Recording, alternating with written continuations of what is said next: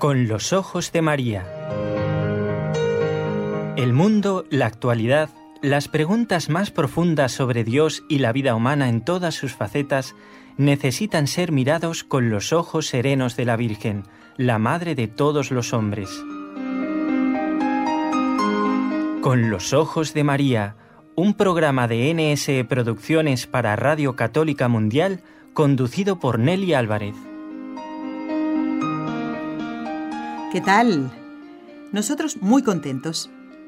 Damos gracias a Dios por encontrarnos en este nuevo programa que corresponde al día viernes 14. El domingo estamos de fiesta, ¿eh? todos los que amamos a Nuestra Señora. Y, mucho mejor, ¿eh? recordando que es eh, el día de Nuestra Señora del Carmen. María es una sola, pero es como si tuviera muchas fotografías, ¿no? Y la que celebraremos el domingo es la de Nuestra Señora del Carmen. Contentos, digo, de encontrarnos nuevamente y quiero dar las gracias a quienes nos acompañan prácticamente en todos los programas y son nuestros técnicos, gracias a los cuales ustedes nos escuchan. En Birmingham, en Alabama, en Estados Unidos, está Jorge Graña. Gracias, Jorge. Y desde la ciudad de Barcelona, Raúl García en el control, con el equipo NSE, Nuestra Señora del Encuentro con Dios.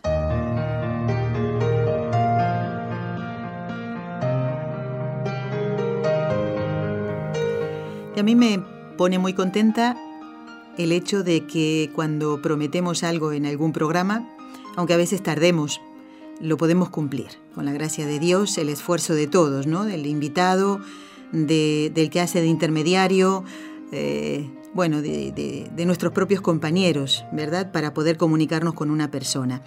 Y me pone muy contenta que nuevamente esté en el programa Con los Ojos de María el profesor Jorge Manuel Rodríguez Almenar, aunque no hace tanto tiempo estuvo con nosotros, sino el mes pasado, en el mes del Sagrado Corazón de Jesús, en donde hablamos de la síndone de la sábana santa. Y por eso quiero darle ya la bienvenida, profesor. De nuevo, gracias por estar con nosotros y contentos de que podamos hablar de este tema que le hemos propuesto y que yo le preguntaba antes de salir al aire, ¿usted no se cansa de hablar de la sábana santa, del santo cáliz, del sudario de Oviedo? ¿No se cansa, profesor? Pues eh, bueno, pues eh, hay, hay quien dice que eso es una gracia, porque la verdad es que eh, hace tiempo hablaba yo con un sacerdote y le decía, pues llevo casi 1800 charlas, ahora ya las he superado, casi 1800 charlas sobre estos temas y me dijo, ¿y no te cansas? Dice yo, pues no. Y te dijo, pues es una gracia, porque no es normal. es verdad que cuando a uno le gusta el chocolate, te toma mucho chocolate, pues termina superando todo, saturado, ¿no? Pues no, en mi caso no sé por qué, pues no. Bueno, también mm, es cierto lo que dice este sacerdote, eh, profesor, porque el hablar de aquellas, aquellos elementos, aquellas cosas, eh, aquellas verdades de nuestra fe, uno no puede cansarse de eso, porque de alguna manera ustedes también están haciendo, no sé si alguna vez se lo han dicho, una especie de apostolado, aunque no tenemos obligación, ¿verdad?, de, de creer que eh, la sábana santa cubrió a nuestro Señor, no tengo la obligación de creer que el santo sudario del que vamos a hablar hoy cubrió la cabeza de nuestro Señor y que el cáliz que está en Valencia es efectivamente el que utilizó Jesús. No tengo la obligación, pero sonaría un poco raro que uno dijera, ah, no, ¿verdad? ¿No le parece? Me parece, absolutamente. Eso es lo que pasa. Es decir, que mm, esto es, una, es importante aclararlo, porque hay gente que puede pensar que uno se pierde por el camino. No, no, tenemos las ideas claras, ¿no? Es decir, que en realidad lo que es eh, de fe es lo que está en el credo.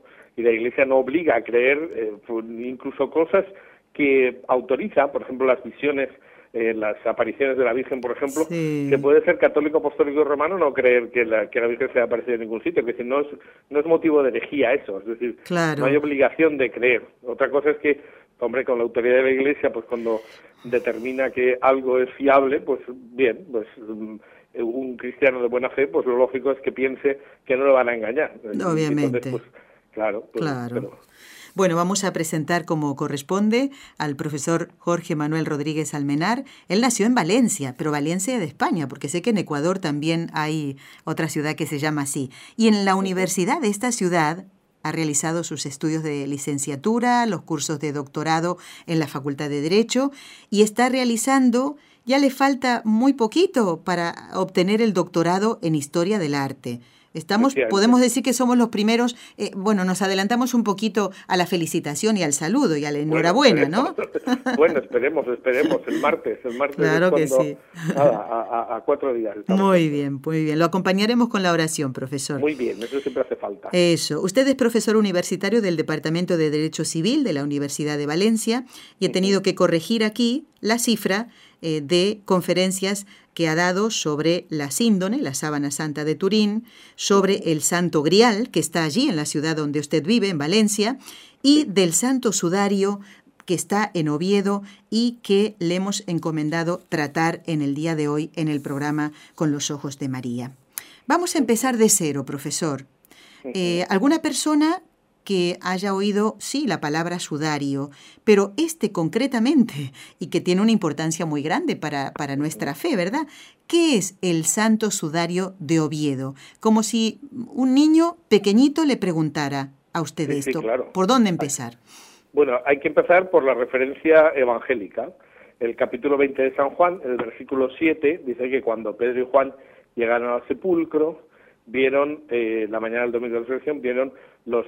Entonces voy a, voy a intentar traducir lo que pone en griego, literal, porque a, veces el problema de las traducciones es que varían muchísimo y son un desastre, porque ah. confunden más que otra cosa. Entonces, lo que dice literalmente en griego es que lo que vio eh, Pedro y Juan fueron los lienzos caídos, deshinchados, eh, o sea, nada de vendas tiradas por el suelo, que es una traducción horrorosa porque no tiene nada que ver con lo que dice el texto evangélico. Ah, o sea, ve como si la sábana se hubiera deshinchado, es decir, como si hubiera mm, salido el contenido del paquete sin deshacer el paquete, vamos, esa sería la idea, ¿no? Como en la película de Mel Gibson, por ejemplo. Exacto, ese es, ese es a mí una de las escenas que más me gusta de toda la película es esa, porque es exactamente lo que recoge lo que dice el, texto griego, que no tiene una traducción muy exacta al español, porque nos faltan verbos y palabras, ¿no? Mm. Entonces dice que están los, como los lienzos, es decir, que sería un plural, como se puede decir pantalón y pantalones, puede ser un plural enfático. Lienzos puede ser uno, pero simplemente, eh, pues, se enfatiza y se dice lienzos, igual que se puede decir en plural pantalones. Claro. Entonces, es una, ese sería caído, deshinchado, y dice, y el pañuelo que había estado sobre su cabeza, no como los lienzos, sino enrollado sobre sí mismo en su sitio aparte. Eso sería una traducción literal. Claro, ¿qué ocurre? Que hay que poner muchas palabras para decir cosas que en griego se dicen con menos palabras. Entonces la tendencia es a interpretar y no a traducir literalmente. Entonces ese pañuelo eh, en griego significa sudarión, o sea, la palabra griega es sudarión.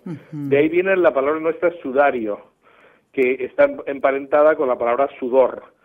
Y que eh, bueno pues que hoy día hoy día en la lengua moderna pues se puede pensar que un sudario simplemente es cualquier mortaja no cualquier cosa que envuelve un cadáver. Sí. pero en griego no. En griego la palabra concreta sería como un pañuelo. Y por eso habría que decir y el pañuelo que había estado sobre su cabeza no como los lienzos planos sino enrollado sobre sí mismo en su sitio aparte. Es decir en el mismo sitio del entierro en el misma la misma tumba pero se veía desde fuera del porque está fuera del de la sábana. Sí. Y eh, bueno pues ahí hay una, una tela que por qué tendría que haber ahí una tela no bueno pues sencillamente porque se trataría de una tela que tenía sangre de un cadáver. Para los judíos en la sangre está el alma. Así es, sí. Y por tanto cualquier cosa que suponga pues que una persona muere, pues por ejemplo, para los judíos era obligatorio y sigue siendo cubrir la cabeza del del ajusticiado o del muerto. Y esto lo hacemos nosotros también. Hay un asesinato, una bueno, un asesinato puede ser también, pero simplemente un accidente en una carretera se le tapa la cara siempre del difunto. Es cierto, sí. Pues eso, eh, cuando se trataba de una persona que moría en la cruz, se le cubría con un pañuelo a la cara, una vez muerto. Y se trasladaba con ese, con ese, con ese pañuelo, se trasladaba el cuerpo desde la cruz hasta el sepulcro. En el caso de Jesús, sabemos que se usó porque dice que había estado sobre su cabeza, no que estuvo en el momento del, del entierro, sino, sino que había estado antes. ¿eh? Y entonces esa, esa tela, pues si tiene sangre, pues eh, tiene que quedarse con el, con, en el mismo sitio donde queda el difunto. como todas las cosas que tienen sangre del claro, cadáver. Entendemos, sí, sí, sí, muy bien, muy bien. Por eso está en el sitio, pero no como, no como la, la, tela que envuelve todo el cuerpo, sino que se ha sacado y se ha dejado aparte. ya. Aún así, pues con lo que dice el Evangelio, pues no tenemos mucha idea de qué podría ser esto. Lo que ocurre es que eh, a partir del momento en que eh, pues eh, nosotros descubrimos, entre comillas, porque estaba descubierto hace mucho tiempo, descubrimos que había un pañuelo que se atribuía el nombre de, Santo Sudario en la Catedral de Oviedo, pues nos interesamos mm, en saber si esto podía tener algo que ver con el, la, bueno, no solamente el texto, sino con ese pañuelo que cita el Evangelio. Claro, claro, claro. Una pregunta. Entonces quiere decir, a ver, estoy tratando de imaginarme, profesor, eh, a Jesús que se le coloca el sudario, este pañuelo que le cubre la cabeza, eh, el rostro, ¿verdad? Como una capucha. Y, después es, mm, eh, se produce el descendimiento, bajan a Jesús de la cruz y después al llevarlo a, ese sepulcro que no había utilizado nadie, que dice el Evangelio, quiere decir que se le quita eso de la cabeza y se le pondría todo ese, ese lienzo grande que conocemos y creemos, ¿no? Que es la sábana santa. Claro.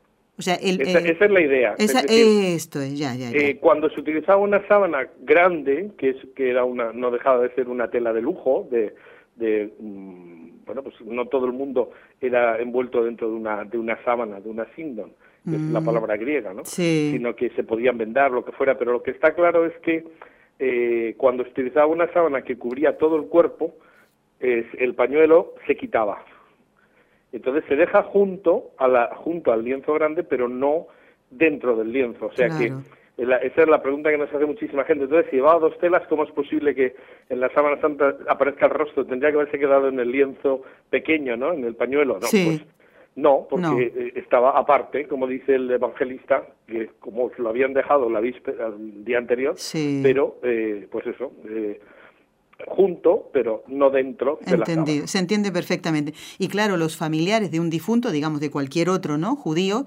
no se llevaba ese pañuelo a casa para lavarlo y guardarlo. No, lo dejaba ahí, teniendo en cuenta las costumbres de, de, enterrar a un judío, ¿verdad? Eso quiere decir.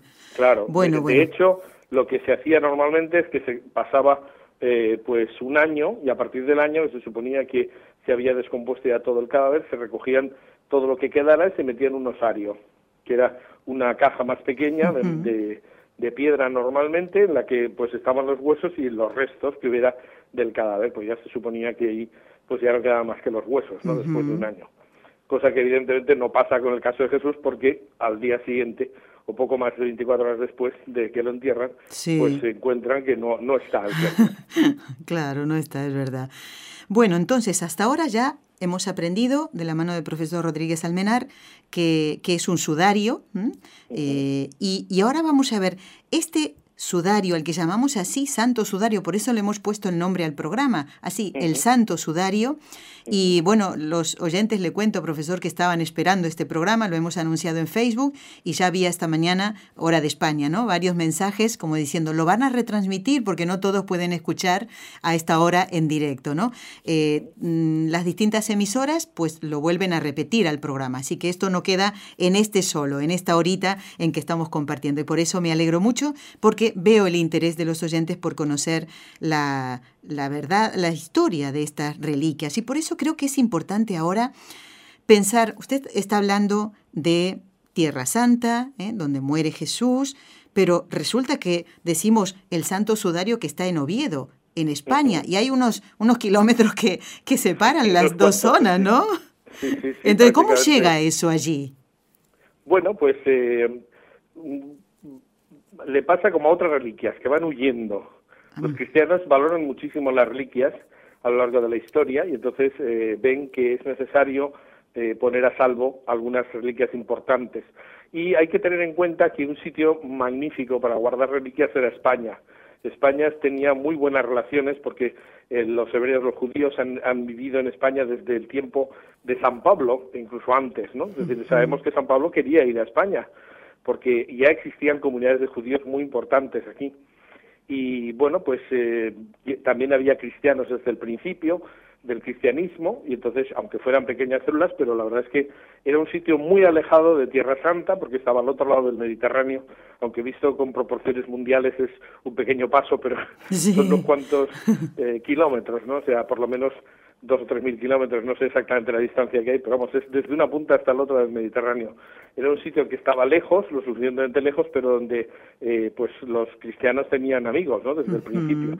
Entonces eso es eh, un sitio estupendo para guardarse. Entonces, ¿cuándo sale eh, o qué referencias hay más antiguas de la existencia de un sudario? Bueno, pues hay una referencia muy interesante bueno, hay que decir que nosotros primero hemos estudiado la tela y hemos visto que podría ser efectivamente el sudario de Cristo y a partir de aquí hemos hecho una, una investigación sobre posibles documentos que se refieren a esta tela. Por tanto, no hemos buscado primero una historia y luego hemos buscado una tela, ¿no? sino que la tela nos ha hecho pensar que puede ser auténtica y por eso estamos reconstruyendo o intentando reconstruir en lo posible todos los datos que tenemos de la historia. Entonces hay una referencia muy interesante que es de eh, una, unos peregrinos que en el siglo VI visitan Tierra Santa y son los peregrinos de Piacenza y estos dicen que cerca de donde fue bautizado Jesús existía un, una especie de celdas de monjes que vivían aislados, anacoretas, y estaban muy mm. cerquita del, del, del río Jordán, ¿no? Y vivían en unas cuevas. Y en esas cuevas decía que eh, en una de ellas pues existía el sudario que había estado sobre la cabeza de Jesús. Mm. Es muy interesante porque eso es una referencia específica al pañuelo. Claro, claro. Entonces sabemos que el año 614 el rey persa Cosroes II arrasó, fue el primero que arrasó Jerusalén cuando estaba en manos de los cristianos y eh, pues destruyó parcialmente el Santo Sepulcro y algunas otras cosas. Y lo que sabemos es que eh, lo que cuenta la historia contada desde España es que un arca con reliquias sale de, Jerusalén con reliquias de Jesús y algunas otras de algunas otras mm, santos. Y entonces eh, digamos que recorre todo el Mediterráneo. Y eso encaja con las las rutas marítimas que existían en esa época. Y entonces eh, se lleva llega a eh, un arca con reliquias lo que llaman la arca santa llega a Cartagena que era la antigua Cartagonova, que era una, una, un pequeño lugar que los romanos habían querido reconstruir para reconstruir el imperio una vez había caído España en el en poder de los bárbaros. Entonces, bueno, pues llega desde, desde Tierra Santa, que era colonia bizantina, hasta, hasta España, por Cartagena, que era el puerto más importante en ese momento del siglo VI, y eh, bueno, pues eh, resulta que esa arca con reliquias se acaba en manos del hijo del señor de Cartagena, que es un santo que todo el mundo, bueno, no sé si todo el mundo, pero que es muy conocido porque es San Isidoro. Ah, San Isidoro era obispo de Sevilla. De Sevilla, sí, sí. Pero poca gente sabe que era el hijo del señor bizantino de Cartagena. Entonces, como eh, tenía una enorme importancia porque era el ideólogo de la monarquía de los visigodos, o sea, de los bárbaros que se habían hecho cristianos, pues eh, cuando él ve que llega un arca con reliquias, debió pensar que era la forma perfecta de legitimar la monarquía nueva, que ya era al margen del imperio romano. Parecía que los bárbaros habían roto la, tradición, la sucesión de la legitimidad de los reyes. Y entonces, ¿cómo crear una nueva legitimación? Bueno, pues a través de las reliquias, es decir, consagrando al rey. ¿Qué es lo que hace? Eh, eh, pues, lo que ocurre en España, mucho antes de la consagración de, de Carlomagno, que todo el mundo dice, el año 800 fue el primer eh, rey consagrado, no es verdad, eso ocurre en ah. España el año 636, entonces el rey Bamba es un rey bárbaro, pero que se ha cristianizado y que quiere continuar la tradición por su cuenta, entonces eh, pues el, la llegada de las reliquias es fantástica para eso, porque se puede reiniciar la monarquía visigoda y la monarquía española que dura hasta nuestros días, ¿no? Y eh, en esa ceremonia, pues eso se hacía delante del, arca de las reliquias. por, por eso se lleva esa arca con reliquias en la que está el sudario, primero a Cartagena cuando entra en España, después a Sevilla y de Sevilla, eh, pues el obispo de Sevilla, que es San Isidoro, pues se lo lleva a la corte, a Toledo, y ahí está hasta que con la invasión musulmana, pues eh, los musulmanes invaden toda la península española, ¿no? Península ibérica, y eh, un grupo de cristianos se eh, refugia en las montañas del norte, unos concretamente en lo que fue luego Asturias, y eh, otros en, en Aragón, ¿no? Lo que fue el, y, y, son los dos focos que luego reconquistan toda la península, por eso España en la reconquista se divide en dos reinos, que son eh, Castilla y Aragón, básicamente. Claro, bueno, pues en la base de todo esto está el que en Oviedo, que es el lugar, pues está en un sitio remoto, que está al norte de la península, pues en la Cámara Santa de la Catedral, que es el lugar de las reliquias, en el centro se encuentra ahora mismo el sudario. Bueno, Vamos a dejar descansar no al profesor. hemos perdido un poco con no, la historia, en absoluto. ¿eh? Hemos recorrido. Uno tiene que ir pensando en los lugares, imaginarse, ¿no? Qué, qué, qué, aventura realmente como para filmar una película. ¿A que sí, profesor? Bueno, varias, eh? varias. Yo, curiosamente, ahora mismo hay varios, varios personas, productores de televisión, que nos están, nos están diciendo que sería muy bueno hacer, porque ahora hay muchísimo interés por las reliquias, que hacer una una serie de documentales o una serie de películas que sería muy interesante porque realmente eh, contar la historia de Enrique es contar la historia cultural del cristianismo. y tú vas repasando toda la historia del, cristianismo a través del objeto. Es muy interesante, sí. Ya lo creo. Y hoy, en el programa Con los Ojos de María, en este día viernes 14 de julio, mes de Nuestra Señora del Carmen, pues estamos hablando del Santo Sudario, que mm, debemos pensar que que María lo tocó también, ¿no? Se me ocurre pensar, no sé si pues siempre... Desde luego lo vio, lo vio puesto en la cabeza de Jesús mientras bajaba del cuerpo, le llevaba al lugar del, de la, del entierro para enterrarlo. estaba muy próximo y luego pues probablemente lo verían después. ¿sí? lo más hay que tener en cuenta que los judíos no tienden a, tocar mucho las cosas con sangre porque eh, consideran que te dejan impuro. Impuros, es verdad, tiene razón. Bueno, por lo menos lo vio la Santísima Virgen, ¿no? ¿Qué medidas tiene el lienzo, el Santo Sudario, mm, profesor? Pues eh, simplificando, porque son, habría que decir milímetros y tal, aproximadamente son 83 centímetros por 53 centímetros. 83 por 53. Sí. no sé si algunos de nuestros oyentes no saben exactamente esa medida y tienen que pasarlo a pulgadas o algo así. Ay, claro, sí, en otros países a lo mejor sí. Bueno, cada uno busca las, las eh, las equivalencias, ¿no? 83 por 53. Y ahora sería interesante, eh, porque usted dijo, bueno, creemos a partir del hecho de conocer que ese santo sudario está en Oviedo, a partir de ahí empiezan las investigaciones. ¿Qué, estudios científicos se han realizado sobre este lienzo? Y más para saber si realmente eh, cubrió la cabeza de nuestro Señor, es decir, que estuvo en, en, la zona de Tierra Santa, en Palestina, ¿eh? y, bueno, ahora está en Oviedo. ¿Cuáles son esos estudios? Y ha sido fácil. Esta pregunta, mientras usted estaba comentando todo esto, profesor, me surgió, no se la había enviado antes, como solemos hacer con todos, pero Claro, una cosa es que ustedes mm, mm, investiguen, ¿verdad?, del Centro Español de Sindonología, pero después hay que trasladarse a distintos lugares, hay que recurrir a archivos, por ejemplo, históricos, en este caso, lo que usted está diciendo, está hablando de, del año 600 y algo, y estamos en el siglo XXI. Es fácil acceder a esa documentación. Van dos preguntas eh, para usted. Venga. Bueno, pues la verdad es que a veces eh, yo creo que nos ayuda la providencia, ¿eh? porque se han dado muchísimas casualidades, aunque algunos dicen que son causalidades, porque hemos avanzado mucho, pero partiendo de cero. Piense que al principio cuando nosotros nos planteamos que ahí había una una tela que parecía que tenía sangre y tal, pero no podíamos saber mucho más, no teníamos ni idea de cómo se ponía un sudario, no sabíamos a qué se refería el evangelista cuando dice que había un sudario sobre su cabeza, en fin, y poco a poco pues han ido mm, pues encajando piezas. Hay que tener en cuenta que nosotros llevamos en esta investigación pues prácticamente, bueno, sí prácticamente, va a ser ahora, eh, hemos superado los 25 años y casi casi llevamos 30 años investigando, entonces siempre hemos sido un equipo de, de 25 o 30 personas que pues han ido sucediendo, algunos han fallecido, otros no han podido continuar con las investigaciones, pero han sido sustituidos por otros. es decir, que se nos han envejecido los investigadores también. Bueno, normal, ¿no? Claro, es la vida misma. la vida misma es así. Pero sí que al, al, tener, al actuar con un equipo multidisciplinar, pues entonces gente que tiene distintas disciplinas y que son buenos en sus campos, pues la verdad es que hemos ido avanzando yo creo un poco dirigidos ¿eh? por la providencia, pero la verdad es que hemos encontrado muchas cosas.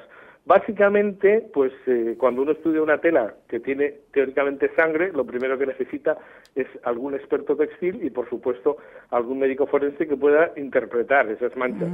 Efectivamente son de sangre, pero son sangre con, líquido, con un líquido claro, que puede ser perfectamente líquido pulmonar, y las manchas básicamente se corresponden a las salidas de líquido que se producirían por las fosas nasales, ya por los agujeros de la nariz y por la boca, y eh, sabiendo cómo ha salido el, líquido, pues eh, el momento fundamental fue el momento en que alguien encontró las marcas de lo que podían ser las, los agujeros de la nariz. Entonces, a partir de ahí, viendo la, la marca de lo que podía ser el labio superior e inferior, entonces eso costó lo suyo, ¿eh? pero cuando se consigue encontrar un punto en el que desde el punto de vista de la antropología parece que encaja en una en un crán, en una cara pues a partir de ahí eh, pues partiendo de hipótesis vamos a suponer que el sudario está puesto así y este es el punto donde está la nariz y la boca pues a partir de ahí todas las manchas empezaron a encajar y entonces ah. empezamos a ver que en una zona del sudario pues había heridas punzantes como las que produciría una corona de espinas con sangre que ha coagulado, por tanto sangre que ha salido vivo, mientras que las de la zona de la nariz y la boca pues eran sangre post-mortem, de una persona ya muerta, y eh, no quiere, entonces aquí todo el mundo sería mucho porque dice, bueno, entonces es que la sangre está, estaba vivo cuando le colocaron, no, la sangre de la nuca sale de las heridas punzantes, sale cuando está vivo, coagula, pero se queda medio coagulada esa sangre en el pelo, y cuando una hora después le colocan el, el sudario, pues manchan todavía, pero el tipo de mancha es precisamente en la que ya se ha separado el suero de la parte más corpuscular o más eh, sólida de la sangre y entonces pues se puede calcular el tiempo. Qué interesante, estos son estudios muy minuciosos, ¿no? Sobre, sobre esto. Pues sí, la verdad es que sí, han sido, ponen muchísimas cosas, o sea, por ejemplo, pues se parte de la idea de que qué tipo de tejido es, es una, es una tela buena, es una tela, no, es una tela normal, no es como la síndrome, que es una tela muy cara, que se, tiene un tejido especial, eh, podría ser pues un, pañuelo que se usara eh, pues normalmente en una, en una zona del Imperio Romano, ¿no? Eh, entonces, pregunta que te planteas. Bueno, y entonces, ¿por qué el tipo de...? Porque, claro, los judíos hacían, eh, cuando formaban los hilos para, para tejer, antes de esto, para hilar, lo hacían eh, haciendo una rotación que se llama en S. Y en el resto del Imperio Romano, pues se hacía una rotación girando los dedos en el sentido contrario, en lo que se llama en Z. Bueno, pues el sudario no parece que esté creado en, Jerusalén o en, Palestina, porque es una tela común de las que circularían por el imperio. No, eso no es una contradicción, pero sin embargo, con el tiempo descubrimos que eh, ese sudario ha sido cosido al pelo, porque el pelo está sucio, y entonces se puede coser, es decir, tiene sangre semicoagulada o coagulada, entonces está cosido eh, eh, con un hilo que tiene, sin embargo, la torsión en S. Es hombre, o sea que la tela puede ser de fuera de Jerusalén, de las que se utilizaban normalmente en todo el imperio, pero sin embargo el hilo con el que se cose eh, tiene esa torcedura típica de, lo, de, de Palestina, ¿no? de la Tierra Santa. Pues de pequeños detalles así, sumados, sumados, sumados, pues se encuentran muchísimas cosas, la verdad. Qué interesante, ¿eh? Bueno, y, la pregunta era, ¿es fácil conseguir datos, por ejemplo, o que ustedes puedan acceder tan fácilmente al, al sudario, ¿no? De, hay que pedir los permisos. eso sí que nos ayudó muchísimo la providencia, ¿verdad? Porque además el centro se había creado hacía muy poco, pero tuvimos la suerte de encontrarnos con un ingeniero que era, eh, bueno, ingeniero civil, que era don Guillermo Eras, que fue uno de los primeros socios, si no el primer socio que se hizo de, Madrid, y que él casualmente o causalmente estaba trabajando en, en Oviedo, él había leído un libro de un italiano, Monseñor Giulio Ricci, estudioso de la síndone, de la Sábana Santa, y eh, eh, hablaba del sudario. Y entonces él estaba trabajando en Oviedo y dijo, ¿cómo es posible que yo no conozca esto? Entonces, fui fue a la catedral y dio la casualidad de que se encontró que era el notario de la catedral o del arzobispado, era un antiguo párroco de donde él había estado, había estado trabajando, ¿no? Entonces, claro, conocía a Guillermo, sabía que iba a misa habitualmente, que era un buen creyente, etcétera. Entonces, pues le dijo, bueno, pues te lo voy a enseñar, no es normal, pero te lo voy a enseñar. Total, que Guillermo conoce esto, luego de repente, pues lo trasladan a Madrid, y entonces contacta con nosotros. Entonces dice, hombre, pues... Eh, la Sábana Santa está lejos de nuestra jurisdicción, entre comillas, ¿no? Pero el sudario, ¿habéis planteado en estudiar el sudario? Entonces, pero él, eh, pues prácticamente nos vino a decir esto a Valencia, teniendo ya un plan de cómo constituir un equipo de investigación, pues un hombre inteligente, como él solo, De hecho, ahora está estudiando, se ha jubilado, está estudiando física cuántica, ¿eh? no me... ¡Ay, Dios mío! Pero el intermedio hizo la carrera de Derecho, o sea que es un fiera. Impresionante, ¿eh? Sí, es un hombre absolutamente providencial. Ahora que no me oye, pues es bueno decir. Sí, sí, sí, dígalo, dígalo todo lo que haga falta, ¿no? Y el Señor también eh, eh, tiene estos instrumentos, ¿verdad? Eh, y uno dice, pero ¿cómo puede? Sí, porque ya estaba en la mente del Señor que encontraran esta ayuda y para poder continuar con estos, estos trabajos. Profesor, le proponemos hacer una pausa muy cortita y enseguida seguimos charlando de este tema tan interesante porque tengo más preguntas que hacerle, ¿eh? Nadie se vaya. Estupendo.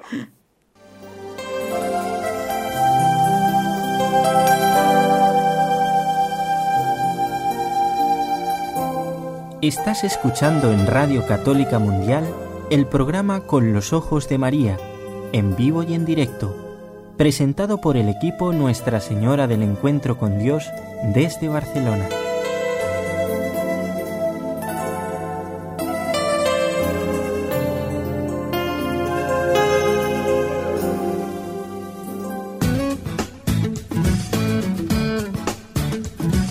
Si deseas participar en vivo en el programa Con los Ojos de María en Radio Católica Mundial, marca el siguiente número de teléfono 1866-398-6377 si llamas desde Estados Unidos o Puerto Rico. Si llamas desde otros países, marca el código internacional y luego el número 1205-271-2976.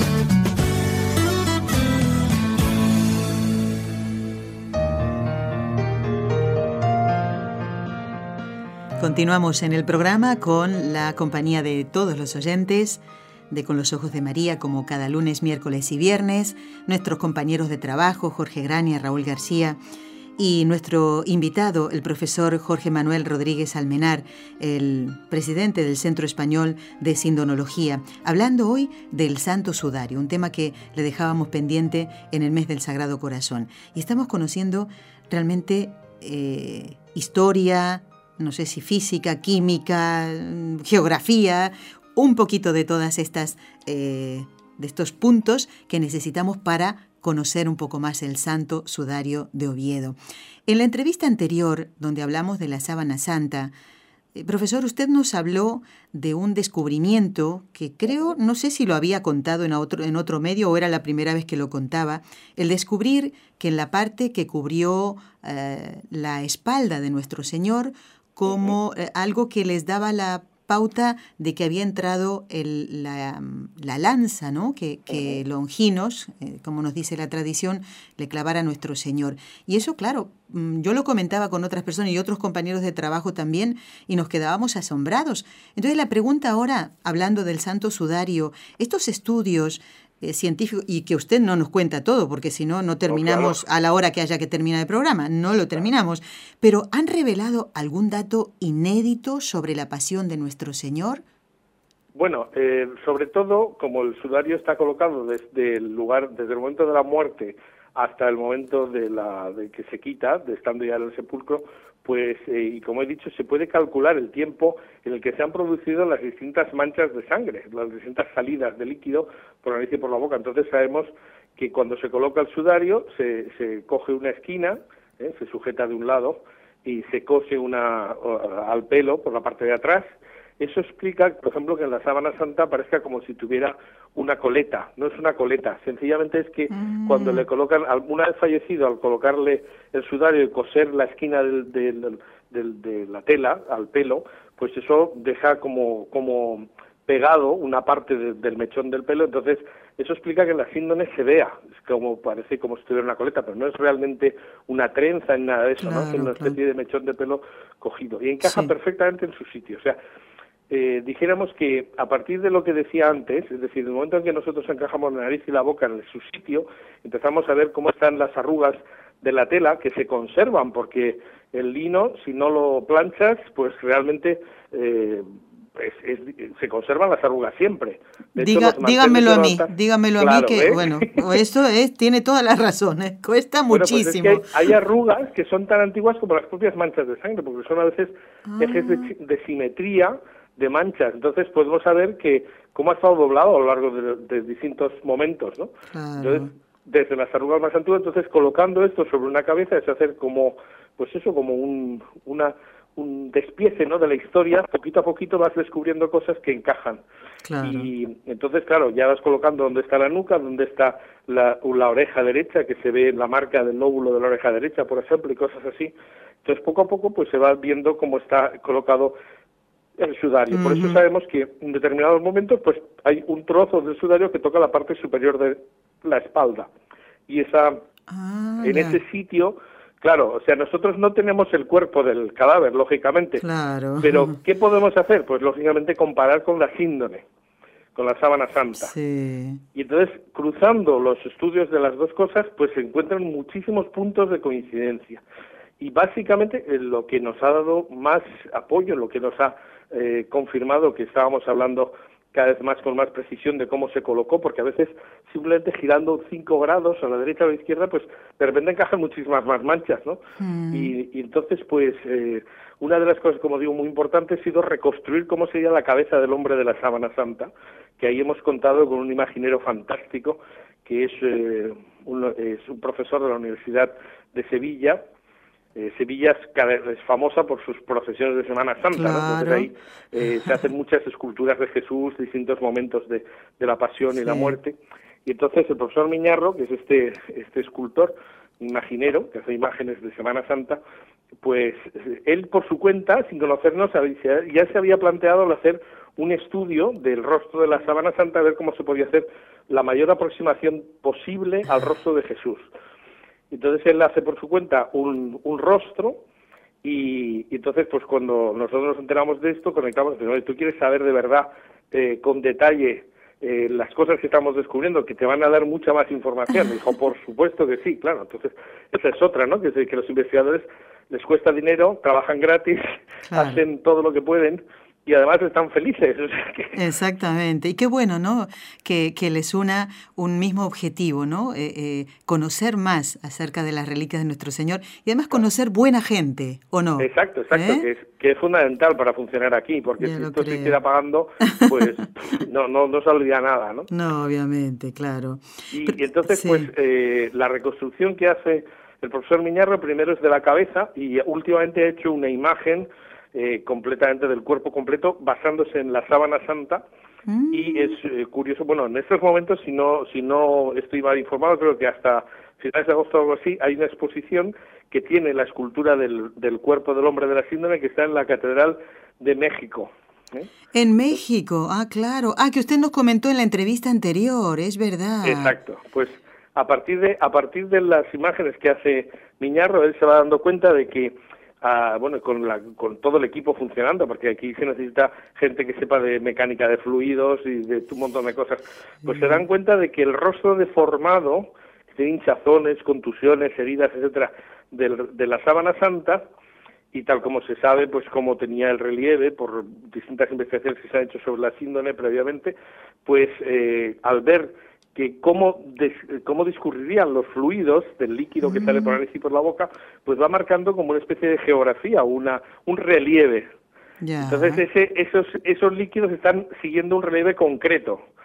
Y ese relieve es exactamente el que corresponde también a las manchas del, sudario. Entonces, al cruzar las dos informaciones, es decir, tenemos una posible, una información impresionante de cómo era todo el cuerpo, la cabeza, etcétera, en la síndrome, y al colocar encima de esa imagen en tres dimensiones, eh, pues las manchas del sudario coinciden perfectamente y nos dan un montón de, heridas y de contusiones, de hinchazones, en fin, todo eso coincide, ¿no? Es decir, que cuando el líquido pasa por una zona que está abultada, hace como una isla, pues eso ocurre, se ve perfectamente cómo encaja todas las manchas de la sábana y del sudario en la misma cabeza.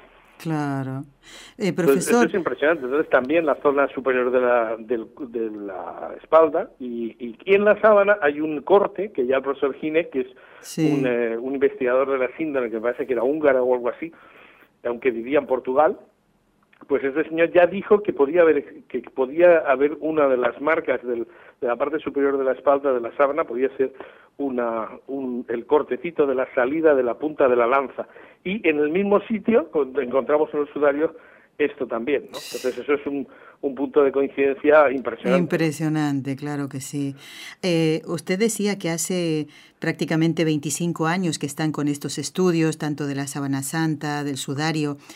Eh, podemos decir que gracias a la inteligencia que el Señor da a los hombres, eh, el hecho de poder recurrir a la tecnología, porque hace 25 años tal vez no había mm, medios eh, tecnológicos para poder Pues estudiar con más. ¿verdad? Con más mm, minuciosidad estos temas, ¿verdad, profesor? Pues sí, la verdad es que sí. Durante un tiempo decíamos que necesitábamos software, necesitábamos eh, eh, algún tipo de programa de ordenador que nos permitiera hacer en relieve el rostro y la- el cuerpo completo del hombre del sudario. Y luego, pues al final, lo que más efectivo ha sido es ir al imaginero, ¿no? Al, al escultor, que lo puede hacer más fácilmente, pero Le va a salir mejor. al final sí, porque es un hombre muy minucioso. O sea, ha hecho una imagen hiperrealista.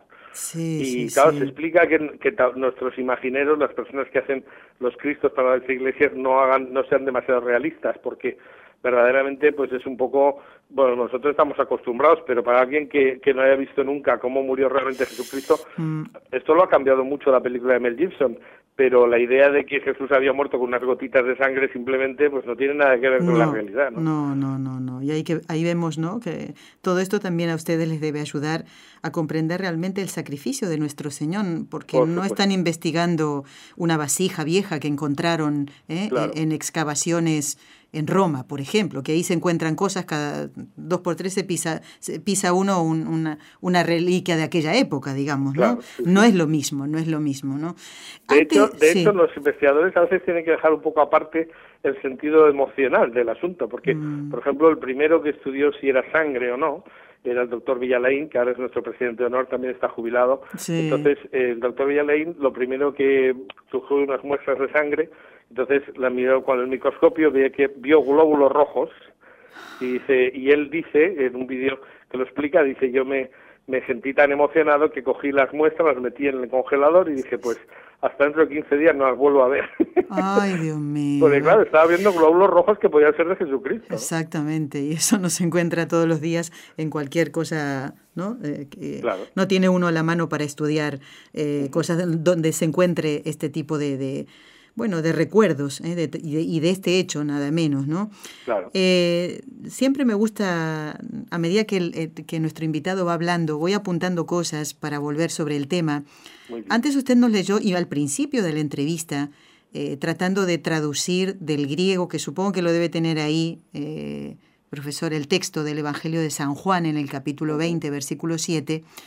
Eh, sin duda que es importante también contar con la colaboración de expertos en, en, bueno y en griego. ¿Por qué el griego concretamente? Porque eh, a lo mejor Pues alguna muy gente se queda con la duda.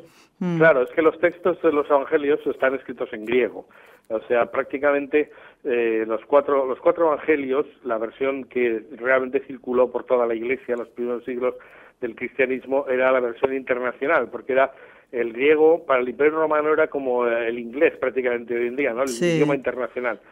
Sin embargo, en eh, por ejemplo, el latín, cuando se traduce al latín se traduce después, porque el latín no era el idioma internacional, era el propio del Imperio El Romano Imperio de Romano. Occidente. Claro, claro, sí, sí. Pero los probablemente, ahí se equivoca Mel Gibson, o sea, Jesús probablemente, bueno, Jesús lo sabía todo, evidentemente, pero los apóstoles y, y todos los que hablan en la película no hablaban, no, no sabían tanto latín, que era el idioma eh, pues internacional, Sí, sino el idioma, no, era el griego el que hablaban en todo Oriente, ¿no?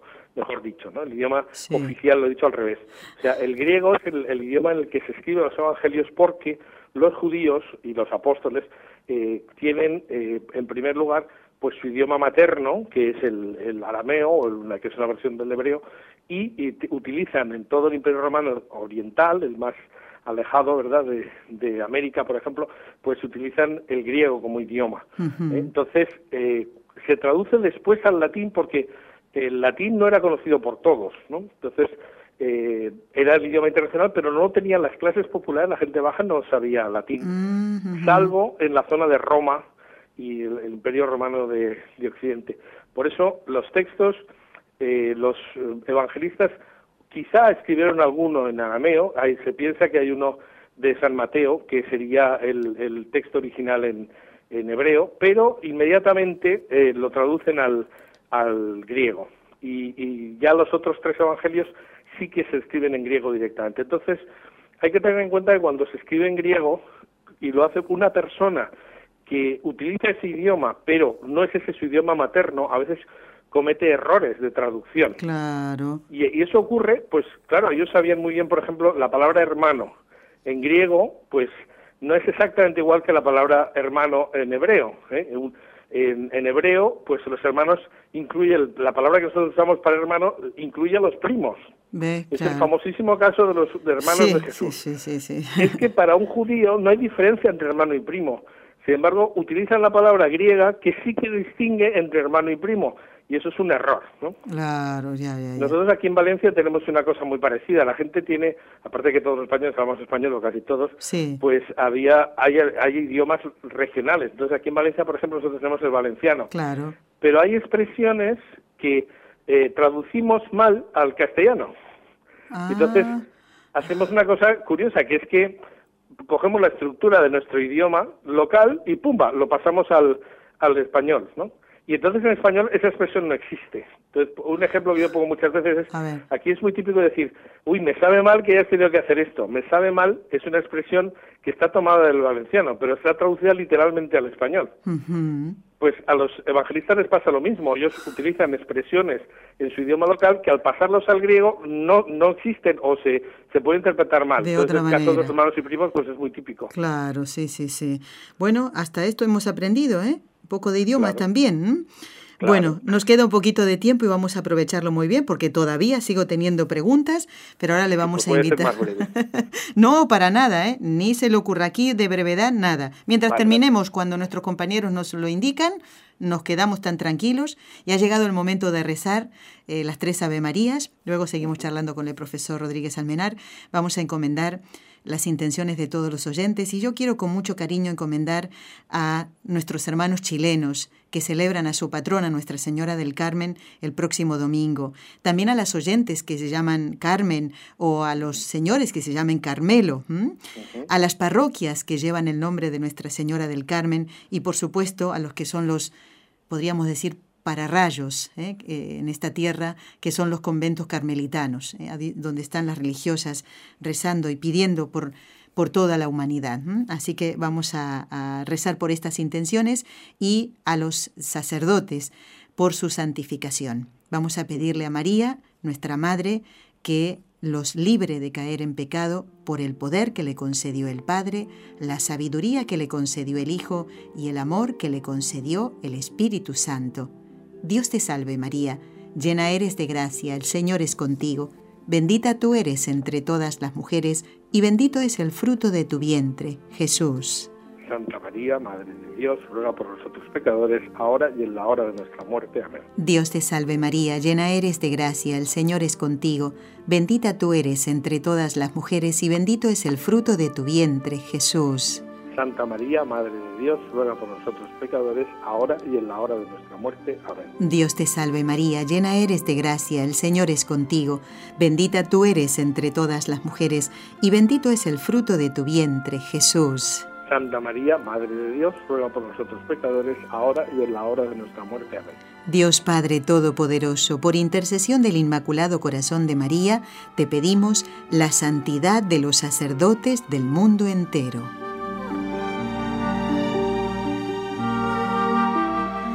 Bueno, los oyentes que puedan estar escuchando mm, desde cualquier lugar de España, pues no es difícil trasladarse hasta Oviedo. ¿eh? España es, es, un país pequeño.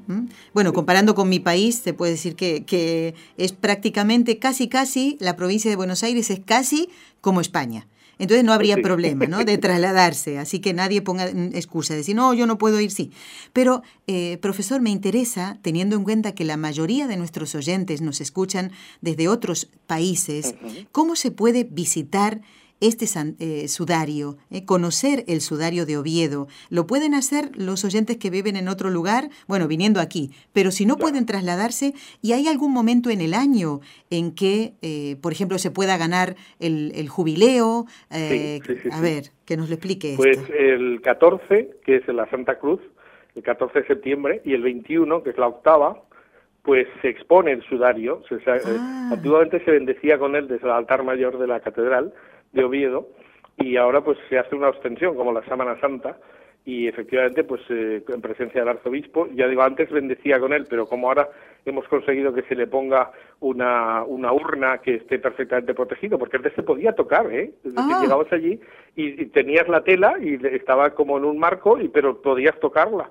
entonces, claro, dijimos, eso es una fuente de contaminación enorme porque hemos encontrado muchísima contaminación. ¿no? Ah, fíjese. Y para bien y para mal, porque a veces la contaminación te da mucha información. Sí.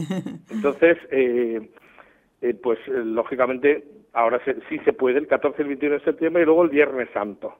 Entonces, en realidad, esas tres fechas, que son, repito, el Viernes Santo y luego el 14 y el 21 de septiembre, pues si uno va a, a, la misa de 12 por la mañana, por ejemplo, y me parece que por la tarde a las seis también, pues eh, se, se, venera el sudario. Entonces uno lo puede ver, no, no de muy cerca, pero si no, el resto del año pues está en la Cámara Santa de la Catedral de Oviedo, que es el relicario, y que es anterior a la catedral. O sea, la catedral es gótica, que es la zona donde está el sudario, es anterior a la construcción de la catedral. es una cosa impresionante. Y entonces, pues allí se puede ver eh, aunque estuviera todo cerrado, no se sacara el sudario, pues eh, se diseñó una, una urna especial que tiene colocada una fotografía, eh, que más que una foto es un escaneado, es una, una imagen digital del sudario, de tal manera que uno, si no lo sabe, cree que está viendo el sudario, pero en realidad está viendo la fotografía. Pero en determinados días, y sobre todo si se tiene permiso, se consigue que en la catedral, eh, pues, eh, apoyen un poco, pues si hay un, grupo que viene desde muy lejos y, solo puede ah. estar unas horas y tal, pues se puede abrir sin, sin que le toque la contaminación al sudario y se puede ver directamente la tela. Perfecto, gracias por la idea, ¿eh? Ya veremos qué hacemos. bueno, eh, y, los eh, oyentes, eh, sería bonito que usted nos diera la página web del Centro Español de Sindonología, que ellos pudieran ver, bueno, el, sudario y otros datos que ustedes allí, yo ya estuve revisando un poquito para prepararme para este programa y creo que es interesante, que les encantaría a los oyentes. Y también, bueno, ponerle cara al profesor Rodríguez Almenar que aparece ahí en la página. sí, lo que es que eso se unos cuantos kilos, porque desgraciadamente me, he engordado un poco con el estrés últimamente. no se preocupe. Hay que volver a, adelgazar. los años no se pueden quitar, pero bueno, se, añaden algunos y ya está. bueno, eh, y la, eh, recuérdenos entonces la página web del centro. www o no sé si dicen en Hispanoamérica www. Sí, sí, pero igual se pues entiende lo que usted dice, profesor. Venga. Igualdad. Sí, www y entonces hay eh, la palabra mágica es linteum, linteum. Linteum es lienzo en latín. Linteum.com. También pueden poner Centro Español de Sindonología, el buscador, y entonces también sale. Eh, sindonología es la palabra rara en este caso, entonces es Centro Español de Sindonología significa estudio de la síndone, es decir, estudio de la sábana. Perfecto, muy bien. bueno. Linteum es lienzo en latín también. Linteum.com. Muy bien, pues ahí está. Ya tienen datos para poder buscarlo.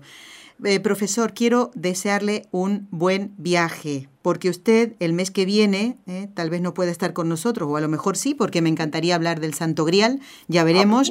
eh, sé que no, no, nos va a decir que no, pero mm, va a haber 10 días del mes de agosto en que usted va a estar de viaje, eh, en, va a Israel y a Jordania. ¿Tiene que ver esto por su tarea de, de miembro de, y presidente del Centro Español de Sindonología?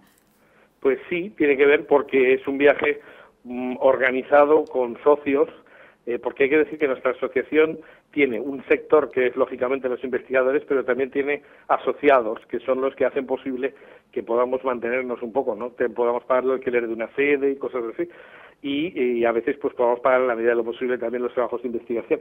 Pero efectivamente, pues eh, con todos eh, de vez en cuando pues hacemos viajes a lugares de interés sindonológico, podríamos decir. Entonces, pues hemos ido a Oviedo a veces, hemos ido a distintos sitios, pero este año, que es el 30 aniversario del Centro Español de Sindonología, queremos eh, repetir, porque ya decimos hace años un viaje, pues queremos ir a eh, Israel y Jordania. Lo que vamos a intentar es ver sitios que en la vez pasada o no pudimos ver o, pues no son los habituales, ¿no? Entonces, por ejemplo, pues le decía que eh, pues cuando vas con una peregrinación normalmente te dejan libre en Jerusalén el día que está todo cerrado, porque es el sábado que coincide con el, viernes que también está cerrado las tiendas árabes, en fin, pues... Eh, pues nos lo contará a la vuelta, doctor, profesor, nos lo contará a la vuelta, si Dios lo quiere, ¿eh? Muy bien, pues nada, Gracias pues por vamos todo. A aprender. Claro que sí. Gracias, profesor Jorge Rodríguez Almenar. Hasta un próximo encuentro y buen viaje. Y a ustedes, amigos oyentes, hasta el próximo lunes, si Dios lo quiere. A no faltar a la misa del domingo, ¿eh? Muchas gracias.